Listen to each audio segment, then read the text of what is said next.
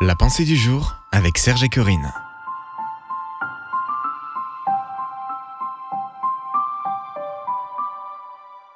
Lorsque la souffrance frappe à votre porte, une pensée de Kate Butler.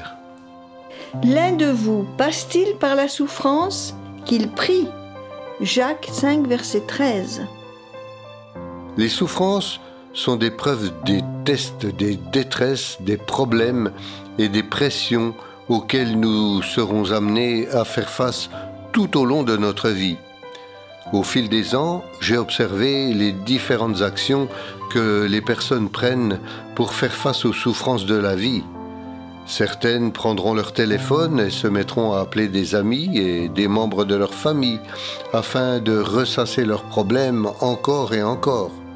D'autres essaieront de trouver du réconfort dans la nourriture, l'alcool, les drogues ou l'immoralité. Ressasser le problème en le répétant à d'autres ne vous aidera pas. Essayez de noyer vos soucis ou d'étouffer vos addictions de manière malsaine et immorale ne vous aidera pas davantage. D'autres personnes choisiront une meilleure option et appelleront leur pasteur ou leur conseiller spirituel pour demander du conseil et de la prière. Contacter votre pasteur ou un conseiller pour demander la prière et des conseils est une bonne chose, mais ce n'est pas la seule chose à faire. Lorsque l'épreuve vous atteint, faites ce que Jacques 5.13 vous conseille de faire. Priez.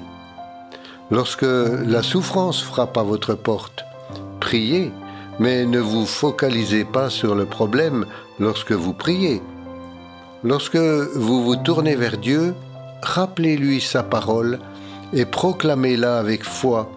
Demandez-lui la sagesse et il vous la donnera librement lorsque vous la lui demanderez sans douter. Une prière pour aujourd'hui.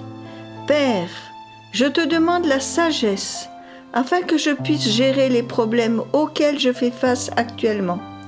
Je crois que je la reçois et que je vais agir avec la pensée de Christ en ce qui concerne chaque situation que je traverse.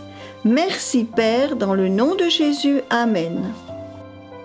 Retrouvez la pensée du jour sur www.topchrétien.com.